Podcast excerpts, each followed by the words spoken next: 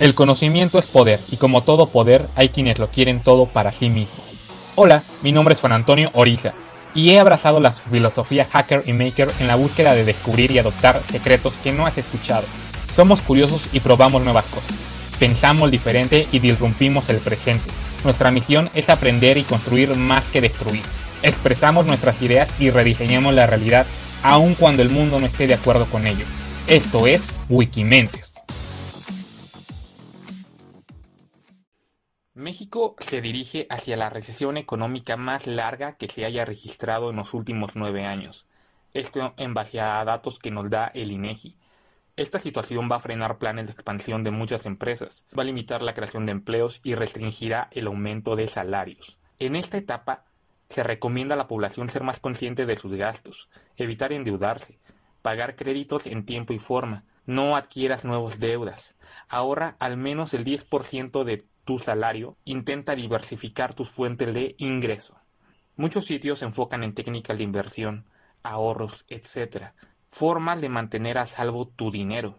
Sin embargo, hoy quiero hablarte de algo obvio que en ocasiones damos por hecho y no vemos hasta haberlo perdido todo. ¿A qué me refiero? Bueno, hoy vamos a hablar de cómo no perder dinero. ¿Es posible pasar de rico a pobre? Claro que sí. Tal es el caso de muchos boxeadores y personas que han sufrido esto. Y es que normalmente se suele prestar atención y estudiar aquellos caminos que van de la pobreza a la riqueza. Sin embargo, como buen hacker que va más allá de los límites lógicos, te invito a que analices lo opuesto. Es decir, analicemos los caminos que van de la riqueza a la pobreza. Ahora, con el fin de evitarlos más que nunca, es nuestra obligación.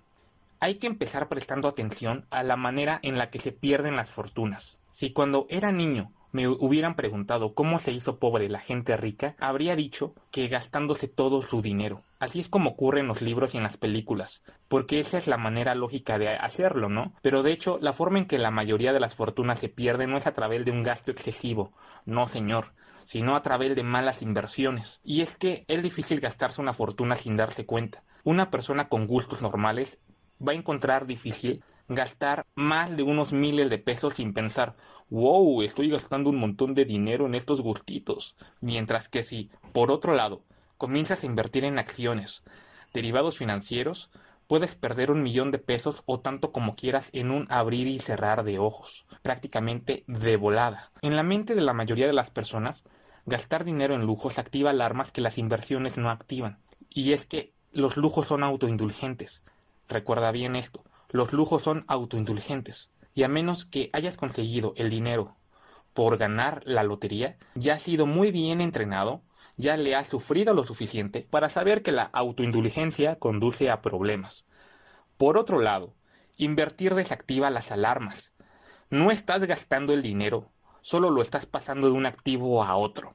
Y es por eso que las personas que tratan de venderte cosas caras no se cansan de repetirte, esto es una inversión.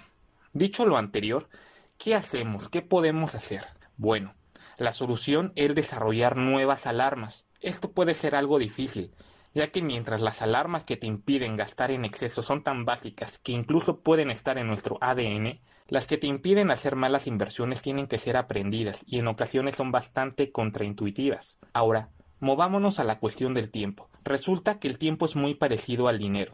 La forma más peligrosa de perder el tiempo no es gastarlo divirtiéndose, sino gastarlo haciendo trabajo falso, pseudo trabajo.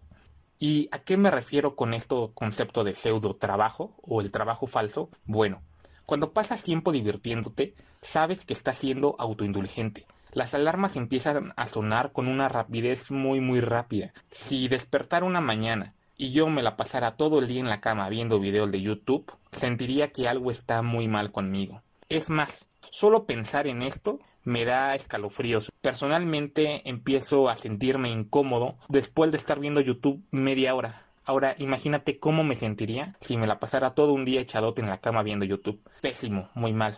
Y sin embargo, definitivamente he tenido días en los que me la he pasado casi todo el día, no en la cama, obviamente, sino perdiendo mi tiempo viendo videos de YouTube.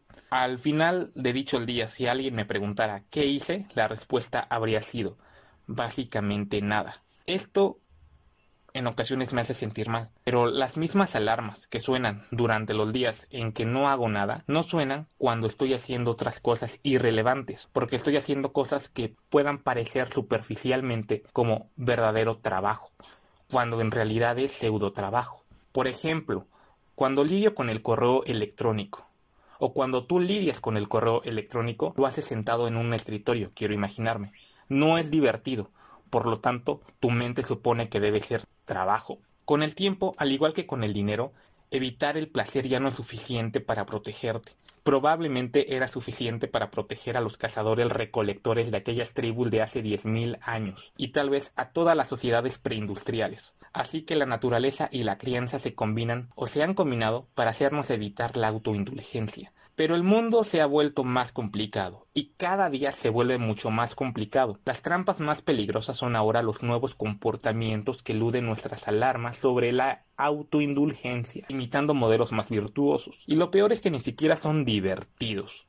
Por otro lado, existen procesos tales como escribir código todo el día, buscando darle solución a un problema y no poder lograrlo, fracasar en la misión. Al final de todo, te tiendes a sentirte pésimo, ¿Por qué? Porque nada funcionó. Pero en realidad pasaste por un proceso que era necesario para reducir el espacio rango de complejidad al problema, probando o iterando sobre diversas soluciones. Asimismo, Aquí quiero recordar una frase del máster Steve Jobs. No puedes unir los puntos mirando hacia adelante, solo puedes unirlos mirando hacia atrás. Si bien no hay una manera de saber en qué estás invirtiendo tu tiempo y dinero, creo personalmente que se puede acelerar el proceso de aprendizaje-error. Al día de hoy simulando de alguna forma todas las posibles rutas de acción que tendría cada decisión y poder elegir la ruta más óptima. Obviamente esto nos volvería locos llegando a cierto punto.